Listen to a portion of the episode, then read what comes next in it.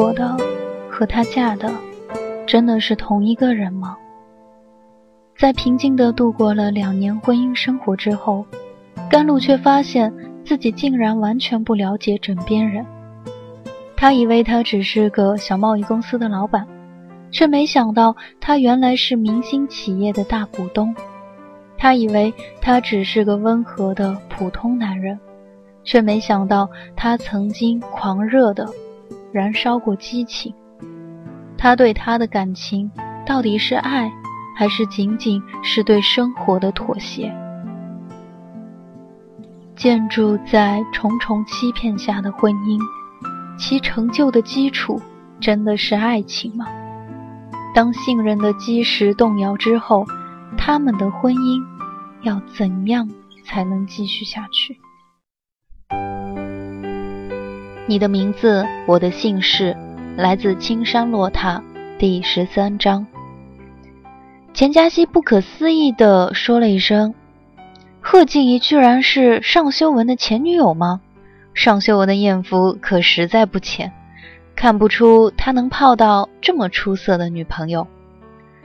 甘露狠狠地瞪了他一眼，他连忙狗腿的陪笑：“我不是那个意思啊，露露，你跟他不同类型，不过一点也不比他差。”你少解释，越描越黑。甘露无可奈何地说。此时两个人正坐在商场楼下的咖啡馆休息，各叫了一杯咖啡喝着。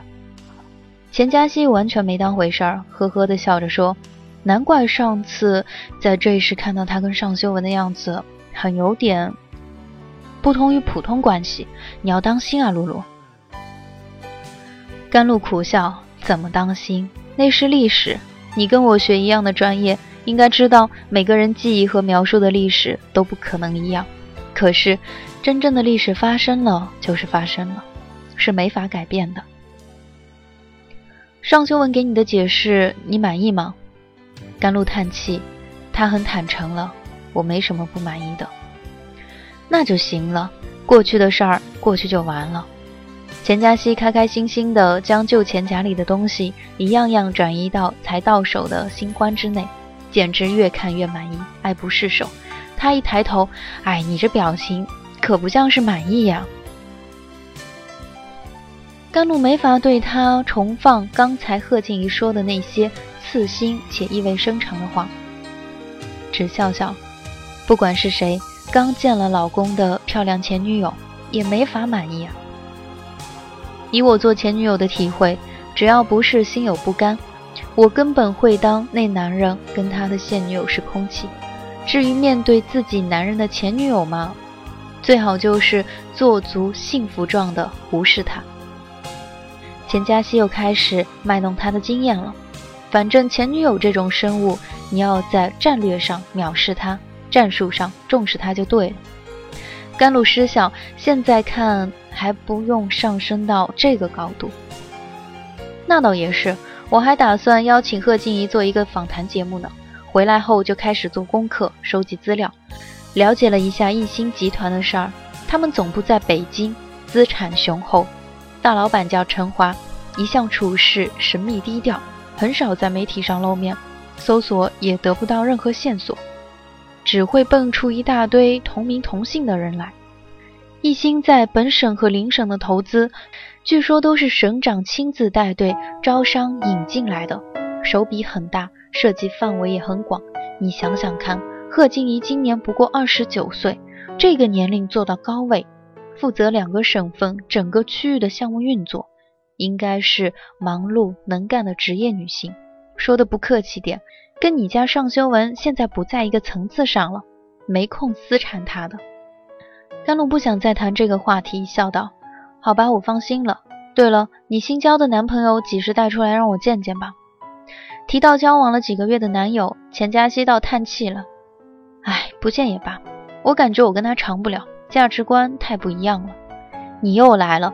别是人家看不惯你花钱的劲头，你就扯到价值观上了。知我者你也。钱嘉熙嬉皮笑脸地说：“我没要求他大富大贵呀，可是他一来就谈到存钱买房，实在吓着我了。难道计划买房不是对你负责任的一种体现吗？”我不用他负责啊，我有手有脚有收入，只想趁年轻多体验一点生活的乐趣，不想早早的进入一点点做计划、小心过日子的状态。钱嘉熙摊手望天，这也不是什么了不起的罪过吧？甘露倒是能理解钱嘉熙，他工作后马上租了湖畔小区的房子，一样引起同校老师的不理解。如果在学校附近租郊区的民居，房租只需要三分之一而已。可是甘露不打算省那个钱，宁可在一个物业管理良好的花园小区、优雅的环境内过得舒服一点。在他看来，钱嘉熙无非只是对舒服的要求比他更高一些，他不认为这是什么罪过。他要与你太志同道合也很要命，两个人交往还是相互理解、求同存异比较好。你果然是结了婚的女人，讲起话来这么和谐堂皇。钱嘉熙撇嘴取笑他，甘露只得笑得承认。正如钱嘉熙所说，结了婚的女人想法是不一样的，至少她的心态的确自动调整了许多。钱嘉熙的朋友打来电话约他去唱歌，他不由分说地拉起甘露：“你结婚以后就没怎么出来玩过了，不嫌闷得慌吗？今天反正是出来了。”索性玩个痛快再回去。甘露在婚后的确很少再参加此类单身男女呼朋唤友、集体打发寂寞的活动。到了 KTV 包房一看，钱嘉熙的朋友似乎已经换了一波，在座的仍旧衣着时髦、神态活跃，只是面孔大半不认识。钱嘉熙热闹的与人打着招呼，甘露听到有人叫他的名字，倒吃了一惊，抬头一看，站在他面前的是个长着……圆圆面孔的年轻男子，短短的头发修成一个根根直立的发型，笑得十分没正形。秦战，你也在这儿呀？是呀，好久不见。上次阿姨说约着一起吃饭，你又去了海南。钱嘉熙也才认识秦战不久，笑道：“你们认识吗？”秦战一本正经地说：“那当然，露露是我堂妹。拜托你一定要混亲戚的话，说是我表哥就好了。”甘露大笑：“你见谁家堂兄妹姓不同的姓来着？一表三千里，太监外了，还是堂兄来的亲密点。”秦战伸手拦住旁边一个人倒酒：“我妹妹不喝酒的。”西门，我倒有点相信你是露露她哥了。不过露露可从来没有提起过你。钱嘉熙斜睨着他，秦战笑得诡异：“你回头问露露就知道了。”我不光是他哥，还差点是他男朋友。你不怕别人想到乱伦？我还嫌寒碜呢。甘露知道他口无遮拦，只得求饶：“这都什么乱七八糟的？别胡扯了。”对了，嘉熙，你干嘛叫他西门？难道他长得像是过气偶像剧的西门少爷？周围的人全都笑得东倒西歪，钱嘉熙更是捧着肚子滚倒在沙发上，一边喘气一边断断续续地说：“不，不是。”嗯，不是西门，不不是西门少爷，是西门大爷，西门庆大爷。话音刚落，秦战丢了一个抱枕到他头上，捂住他的嘴。他好一会儿才止住笑，搂着抱枕坐了下来，一边撩头发一边说：“喂，这还是你家小盼自己把绰号传开的，关我什么事儿？不许迁怒啊！”提起小盼，秦战有点尴尬了。甘露知道小盼是他在国外留学时的女朋友，两个人去年一块回国，并且同居，好的蜜里调油。他曾经碰到过他们一次，不知道现在怎么这副表情。打岔道：“好吧，你自己坦白，怎么得的这个外号？”秦战哪里肯说，还是旁边人你一言我一语，甘露才明白。感情秦战去国外留学，入乡随俗，取了个洋名叫 Simon。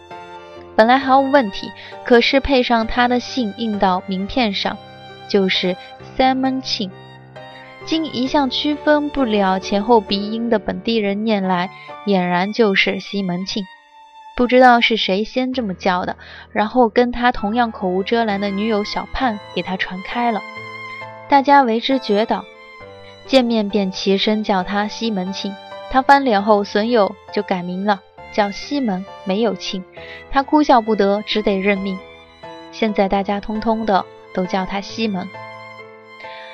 甘露听得哈哈大笑，正要说话，突然觉得自己手机在震动，拿出来一看，是尚修文打来的。他现在完全没有心情接他电话，将手机直接丢回包里不理。西门大爷，谢谢帮我叫果汁进来。秦战去按铃，钱嘉熙凑过来问：“西门真追过你吗？啥时候的事儿？”你听他瞎说，我们之间的关系不过就是我妈再婚嫁给他叔叔了而已。哇！钱嘉熙小小的惊叹一声：“你妈可真成功！西门的叔叔是万丰地产的老板秦万丰啊，他的身家在本市也算很厉害了。怎么从来没听你说起过？有什么可说的？我们连亲戚都算不上，很少见面。别提这事儿了，唱你的歌去。”大家玩的投入，甘露却一直有点心神不宁，唱了一首歌便不再点了，坐在一边发呆。秦战什么时候坐到他身边的，他都没有意识到。什么时候把妹夫叫出来一起坐坐吧？秦战非常爱好社交，不止一次的跟他提过这事儿，他一向都是随口推脱过去。尚修文只见过他父母，而且是分别见的，他还真不想拉扯上其他八竿子打不着的关系。可是他突然心里一动，问道：“秦战，你现在在万丰地产上班？”行内的事儿应该知道吧？你是想打听房价走势，还是业内绯闻？甘露还真不知道从哪里说起好。想了想，前几天看报纸登了报道，查出有建筑用钢材不符合标准，后来怎么处理的？不过就是有关部门跳出来表个态，会加强监管和整顿，让广大市民放心罢了，还能怎么样？话说回来，这件事儿确实很奇怪，雷声大雨点小。也没见有明确的下文，而且业内还有点千奇百怪的传闻。什什么传闻？你怎么会对这个有兴趣？甘露简直有点急了。你先告诉我再说。秦战耸耸肩。前几天在一个土地交易会上，我听人说，爆料到报社的根本不是什么热心市民。写这报道的记者透露，有人直接找到《楼市周刊》的主编那里。给了非常明确的线索，而且一定要在报道中提到旭升钢铁公司的产品问题。主编到底觉得没有明确的证据，事情牵扯大了不好，只点了旭升代理商的名字。爆料的人是什么来路？他说的含糊，只说来头绝对不小。我想不通为什么要和旭升这么对着干。旭升差不多占据了本地五成以上的建筑钢筋供应，如果是外来钢筋公司。来跟他们作对，可真不明智。涉及到物流、售后这些因素，大家不大可能会因为报纸上一篇报道就弃用旭升的产品。更何况报道还不痛不痒，没有后续动作。甘露沉吟不语，秦战不免好奇：你怎么突然关心这个？改天一起吃饭，我告诉你原因。才唱完歌的钱嘉熙坐过来：小盼呢？你们成天跟连体婴儿一样，走哪儿跟哪儿。怎么今天没跟你一起过来？他跟我吵架，一赌气跑回广州了。甘露看他若无其事的样子，也懒得问原因。倒是秦战看钱嘉熙一脸的不相信，摊手说：“他莫名其妙发脾气甩了我，你不用这么批判的看着我吧。”钱嘉熙奸笑：“好吧，我来安慰你受伤的心，给你点一首《好心分手》好不好？”尽欢而散后，秦战送甘露和钱嘉熙回家，甘露先到，跟他们讲了再见。进了大厦，观景电梯内，按了十八楼。随着电梯上升，渐渐展现在眼前的是看不到近边际的城市灯光。这是他每天看的寻常景致，与尚修文相拥时，自然跟独自立于灯火阑珊处感觉不同。然而他此刻的感受，不仅来自于眼前的夜景。贺静怡对他说的话，在他的心头投下了结结实实的阴影。他不知道，这个阴影仅凭自我调整能否消除。已经差不多到了吴丽君平时上床休息的时间，甘露不想吵醒婆婆，尽可能的轻轻开门，放轻手脚进来。从吴丽君半开的房门内透出光亮，显然还没睡觉。最近吴丽君的睡眠似乎不太好。有一天，甘露深夜下来喝水时，也诧异的听见她似乎还在房间里走来走去。甘露过去，只见吴丽君正坐在套房的外间沙发上看书。他敲了一下门：“妈，我回来了。”吴丽君点点头，嗯了一声。灯光下，只见他平素一丝不乱的头发，因为靠在沙发上略微散开。面孔看上去也有几分憔悴之色。您早点休息。甘露无意再讨没趣的去过问他的身体，只决定记得回头在电话中对尚修文讲，提醒他关心一下他妈妈。他上楼进了自己的房间，整个二楼只设计成一个宽敞的套房，书房与卧室相连，装修的舒适而低调。他搬进来后，唯一做的改动不过是在书房内添了一张书桌，与尚修文的书桌各占据一个窗口。他的书桌上除了一个笔记本电脑，没有其他东西。而尚修文的书桌几乎相当于一个小型办公室，电脑、传真机、打印机齐全，所有的东西放得整整齐齐。只有传真机平时并没有接上去，尚修文只会偶尔守在旁边接收一下文件。他在靠墙的沙发上坐下，扔下皮包，将双腿伸展开，愣愣地看着前方出神。手机再度接到尚修文打回来的电话。露露怎么没接电话？跟佳熙他们一块儿唱歌去了，没注意到电话响了。玩得开心吧？手腕感觉怎么样？没事儿的，药敷上去有点麻麻胀胀的感觉，都不怎么疼。我刚到家，修文，他慢声的叫上他的名字，却不知道接下来该说什么。尚修文等了一会儿，轻声笑了：“想我了吗？”“嗯，我想你。你什么时候回来？”明天早上我还得飞去北京一趟，估计要在那边待两三天。等我回来，好好检查一下你的手。这些天你不要随便用力，听到没有？甘露又嗯了一声。你以前出差没这么频繁呀？是呀，最近事情比较多，陪你的时间太少了。等忙过这一阵，我一定好好弥补，争取放寒假时带你出去度假。你想去哪儿？想去哪儿都可以吗？只要不是月球。他想了想，其实我一直想去英国，看看经典推理小说中罪案发生的那些地方，小乡村、庄园、城堡，大雾弥漫的伦敦街头，真是我听过的最奇特的旅行理由。尚修文被逗得再度笑出了声，甘露可以想象他此时一定是嘴角上挑，眼睛微微眯起，露出那个总能让他沉迷的表情。心中一下子有些微的牵痛感。好吧，只要够时间，我们就去英国好了。可是去英国好贵，的确不便宜。不过我想我们应该还是负担得起的。至少少坤在那边有房子，他满世界乱跑，一年倒有十个月左右是空着的。我们可以住他那边。尚少坤是他的远房堂兄。他父母在他十岁的时候先后去世，尚修文的父亲收养了他，他只比尚修文大几个月而已。两年前，尚修文带着甘露去马尔代夫度蜜月时，尚少坤特意过去跟他们见了一面。在甘露印象中，那是个沉默而英俊的男人。甘露默然一会儿，转移了话题：“妈这几天精神和食欲似乎都不太好，你明天记得给她打个电话。”看需不需要去医院检查一下，我可以陪她去的。好的，我明天会记得跟她说的。露露，妈妈性格要强，大概不会主动说什么，你帮我多留意她，有什么事儿马上给我打电话。家里得让你多费心了。两夫妻还用这么客气吗？那好，你早点休息。他停了一会儿，轻轻地加了一句：“我想你。”放下电话，甘露觉得疲惫。直接去洗澡，然后上床。他已经将放在床头的《时间的女儿》拿起来，翻到了夹到书页的那一页，看了几行，又合上放了回去。他今天心里乱纷纷的，实在没有心情看书了。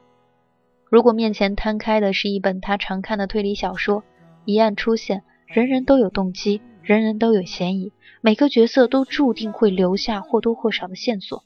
读者与书中的神探一样，拥有平等的机会接近那个最终的谜底。虽然经由好的作家写来，不大可能会让读者在这场智力竞赛中赢过神探，提前得到答案，但读者阅读的乐趣之一，就是与侦探同步分析、梳理那些线索，进行逻辑推理，以求找到真相。甘露不无苦涩地发现，他的生活中竟然也出现了疑团。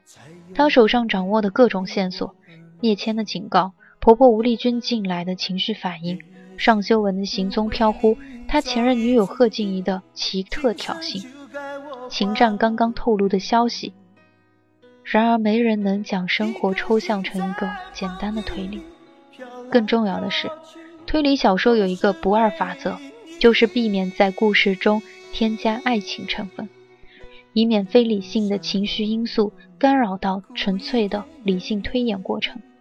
而现在，甘露面对的疑团来自他最亲密的爱人，他不知道他要探究的谜底是什么，更不确定他有没有必要探究下去。哪怕是在小说之中，真相也往往是丑陋无情的。这里是桑子电台，感谢您的收听，我们下期再会。你知道吗？爱你并不容易，还需要很多勇气。是天意吧，好多话说不出去。就是怕你负担不起，你相信吗？这一生遇见你，是上辈子我欠你的，是天意吧，让我爱上你，才有让你离我而去。也许轮回里早已注定，今生就该我还给你。一颗心在风雨里飘来飘去，都是为你。一路上有你，苦一点也愿意，就算是为了分离与。我相遇，一路上有你，痛一点也愿意。就算这辈子注定要和你分离。